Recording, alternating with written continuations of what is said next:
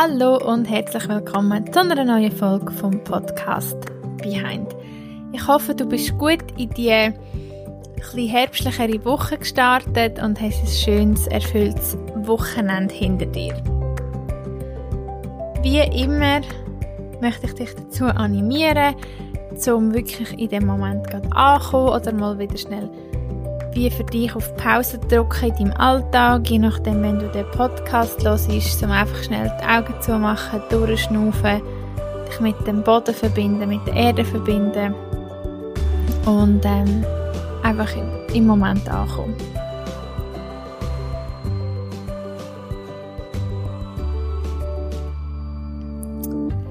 Genau, dann möchte ich mich an dieser Stelle bedanken für die vielen lieben Nachrichten auf die letzte Podcast-Folge. Das ist sehr schön und ähm, das nehme ich sehr dankend an. Heute möchte ich mich am Thema vom inneren Kind widmen. Vielleicht ist das dir schon ein Begriff, vielleicht auch nicht. Das spielt überhaupt keine Rolle, weil darum mache ich jetzt den Podcast. Meine Erfahrungen mit dem inneren Kind habe ich gemacht, als ich ähm, ja, mich so ein bisschen anfangen mehr auseinandersetzen mit eben moderner Spiritualität, Persönlichkeitsentwicklung und all diese Sachen. Ich habe dort mal, falls das auch nicht interessiert, ähm, Rise Up and Shine University von der Laura Marina Seiler gemacht. Sie ist ja generelle Inspiration für mich und sie hat so ein Online-Programm, so einen Online-Kurs, wo ja, man eigentlich sehr viel an sich arbeiten kann und das habe ich gemacht und das ist, glaube ich, so der Einstieg in all diese Themen. Und dort habe ich dann eben auch, dort gibt es sehr viele Übungen zum inneren Kind. Und ich habe das sehr eine schöne Erfahrung gefunden und ich bin dem Thema auch jetzt wieder begegnet in der jetzigen Ausbildung als Rundsterbebegleiterin und weiß einfach, wie gesagt, auch persönlich und jetzt auch von der Ausbildung, wie das halt jemandem wie das einem kann helfen wenn man sein inneres Kind heilt. Für alle, die jetzt das wirklich gar nichts sagt und sich denken, was für ein Kind, werde ich das jetzt aber gerne noch so ein bisschen Schritt für Schritt darauf eingehen und erklären. Und zwar, das innere Kind ist eigentlich nichts anderes als du selber. Und es ist so, du machst schon in deinem Leben positive und negative Erfahrungen und die prägen dich. Oft ist es ja so, dass vor allem Erfahrungen in der Vergangenheit, also als Kind, dann eben einen grossen Einfluss haben, wie du jetzt lebst. Und das innere Kind steht eigentlich für gespeicherte Emotionen von früher, die aber eben gleich noch extreme Auswirkungen haben auf unser jetziges Verhalten. Mehr als wir wahrscheinlich uns eingestehen oder auch überhaupt Gedanken darüber machen.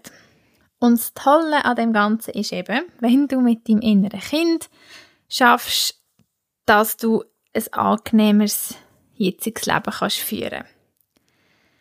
Die Trauma oder Erlebnisse können natürlich grosse und einschneidende Sachen sein aus deiner Kindheit dann wirkt es so ein offensichtlicher oder man denkt sich dann auch so mehr, ah ja klar, das ist natürlich sehr einschneidend gewesen. Was aber aus meiner Sicht oft ein bisschen zu fest unter den Teppich so ein bisschen geschüffelt wird, sind Sachen, die im menschlichen Auge oder in der Gesellschaft so als banal oder klein angeschaut werden. Beispiel wie, du hast eine Aufführung gehabt und niemand ist sich als Kind. Du bist, weiß auch nicht, vielleicht nicht gut aufgenommen worden in einer Schulklasse, du hast ähm, nicht genug Liebe bekommen, so wie es du hättest wollen.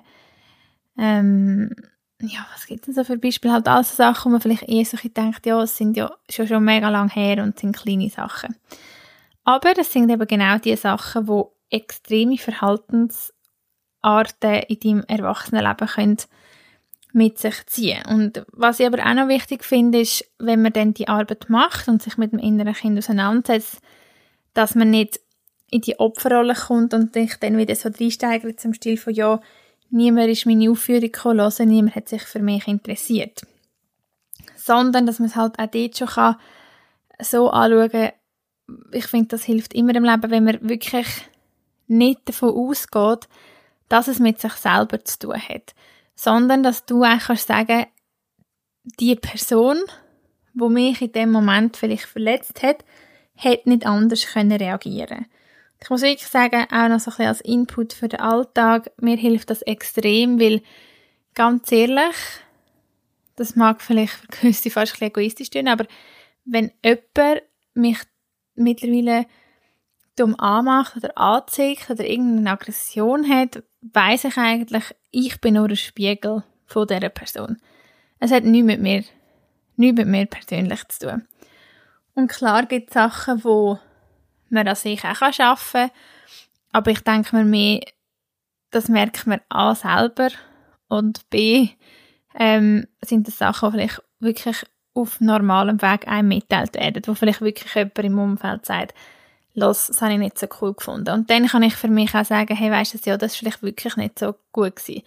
Aber Leute, die einem einfach so an Karren fahren oder irgendwelche Aggressionen haben oder eben nicht können Liebe zeigen, da denke ich mir immer so, das tut mir eigentlich, ich habe Mitgefühl für die andere Person und versuche es so wenig wie möglich. Ich sage nicht, dass das immer gelingt, ähm, persönlich nicht. Darum, um wieder darauf zurückzukommen, auch wenn du das anschaust, deine dein inneres Kind, dann ähm, ja, tu dich nicht als Opfer hinstellen, sondern sag wirklich, meine Eltern oder wer auch immer haben nicht anders können. Aber es ist sicher gut, schau es an.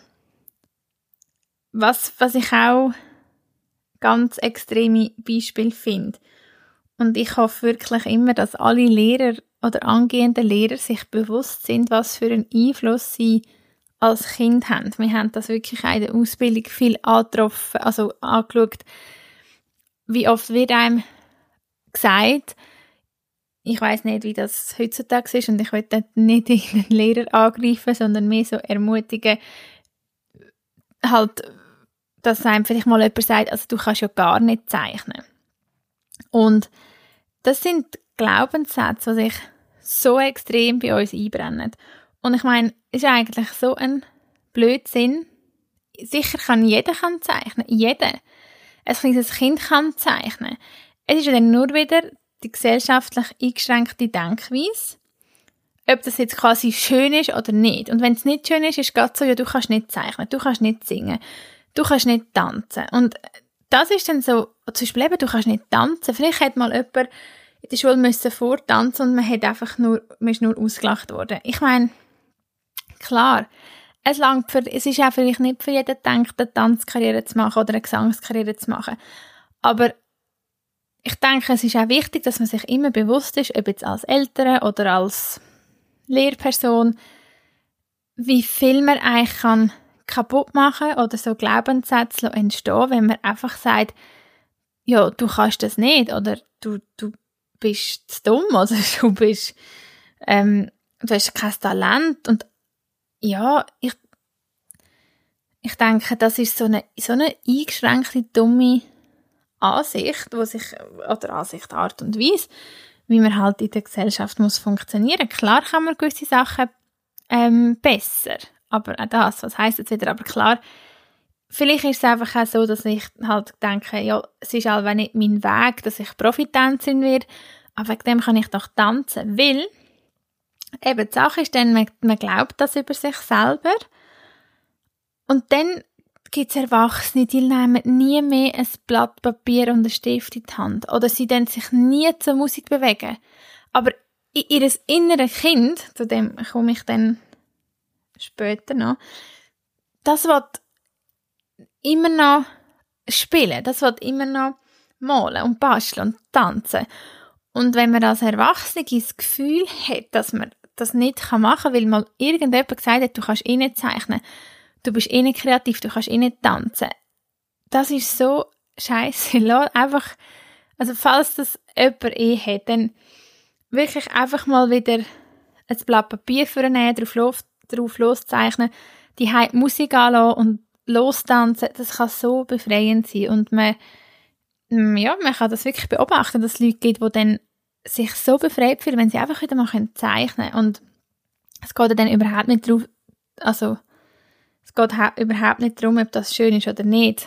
Und ich denke, das sind so Glaubenssätze, die eben auch als Kind können entstehen Und wenn man seinem inneren Kind begegnet, das ist eigentlich auch eine Möglichkeit, zum herauszufinden, was macht mir Spaß. Und mit Spaß meine ich wirklich Spaß, so wie es als Kind gehabt hast.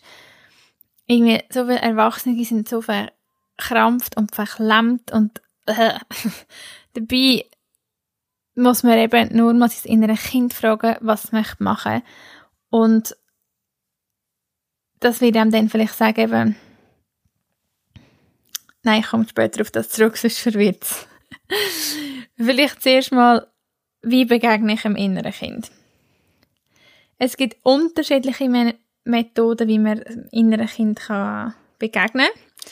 Ich denke mal sicher, dass eine der einfachsten oder ja ähm, auch effektive Methoden ist, dass man im, mit einer geführten Meditation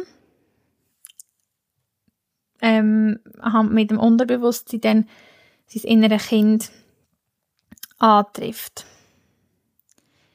Ähm, das Ding ist, am besten tut man auch wirklich das googlen. Ich habe mir noch überlegt, ob ich soll mal noch eine geführte Meditation aufnehmen so generell verschiedene geführte Meditationen.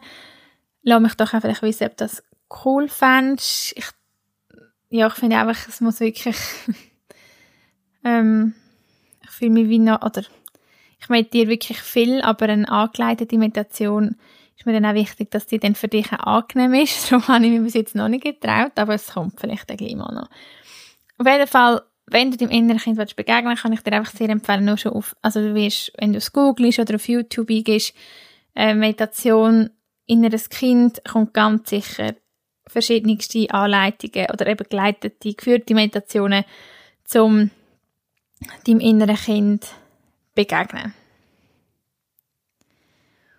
Und eben wenn du das dann hast, dann ist es also ein so, ich will jetzt auf das wie nicht zu fest eingehen, aber du wirst dann wirklich so vielleicht an einen Ort gehen, wo du dich, also du wirst dann geführt in der Meditation, dann gehst du vielleicht visuell eben an einen Ort, wo du als Kind bist, in ein Alter zurück, wo du das Gefühl hast, dort will ich an.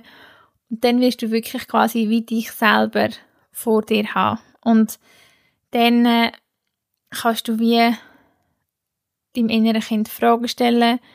Du kannst vielleicht neugierig deinem inneren Kind nachlaufen. Du kannst dein innere Kind in den Arm nehmen. Das ist sehr eine heilende Angelegenheit. Und das ergibt sich so ein bisschen dann in der Meditation. Was sicher eben schön ist, dass du dein innere Kind kannst fragen, auf was hast du Lust. Viele Leute haben das Gefühl, wissen gar nicht mehr, was ihnen so richtig Spaß macht. So wie wirklich nochmal, wie wieder als Kind.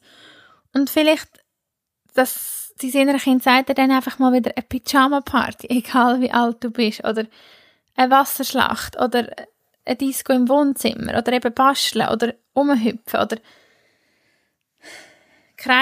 also einfach mal wieder drauf los schreien. Und ich denke wirklich, dass wenn man das innere Kind ausleben dass man ähm, jünger bleibt. Und das hat dann auch nichts mit kindisch zu tun. Weil ich glaube, es hat auch damit zu dass man einfach das Leben dann nicht zu ernst nimmt. Und ich denke, man sollte sich selber und das Leben auch nicht zu ernst nehmen.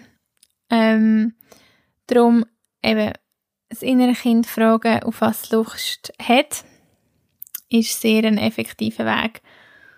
Und das Schöne ist dann auch, dass mit der Zeit, dass du dann dein innere Kind immer wieder kannst, also wenn jetzt du mehrmals so eine geführte Meditation gemacht hast, lange es nachher einmal, wenn du einfach anhockst, Augen zumachst und dich wie wieder mit dem inneren Kind verbindest. Mit der Zeit fällt dir das auch immer einfacher und wirklich, du wirst merken, wenn du das machst, wie das Balsam für die Seele ist. Vielleicht klingt es jetzt noch ein bisschen abstrakt für dich, aber wenn wirklich dich als Kind vis-à-vis von dir hast und du und dein innere Kind können sich wie so in die Arme nehmen, es kann echt ähm, sehr viel bewirken. Was auch noch ähm, wichtig ist, ist eben, das habe ich vorhin schon angesprochen, wenn du das anschaust, frühere Blockaden, wirst du eben vielleicht wieder Wut oder Emotionen aufkommen lassen von vielleicht halt oft Älteren. Und es ist einfach so ein bisschen so als Input, egal ob es Eltern sind oder andere Leute, wo man vielleicht schon gar nichts mehr zu tun haben. Wenn man Leute, die einmal verletzt haben, kann für sich selber verzeihen, dann wird dir auch leichter fallen, in Zukunft Partnerschaften oder Freundschaften auf einer Basis von Liebe und Vertrauen aufzubauen, anstatt von Anpassung und Kontrolle. Weil, ja, du, so, wenn du gewissen Menschen noch nicht verzeiht hast, kann das gleich auch eben wieder im Erwachsenenleben sehr viel mit sich tragen. Und wenn du schaffst, ähm, eigentlich allen zu verzeihen, die auf deinem Weg dich irgendwo verletzt haben, dann kannst du deine jetzige Lebensqualität unglaublich steigern. Und der Frieden in deinem Inneren strahlt sich dann auch gegen außen.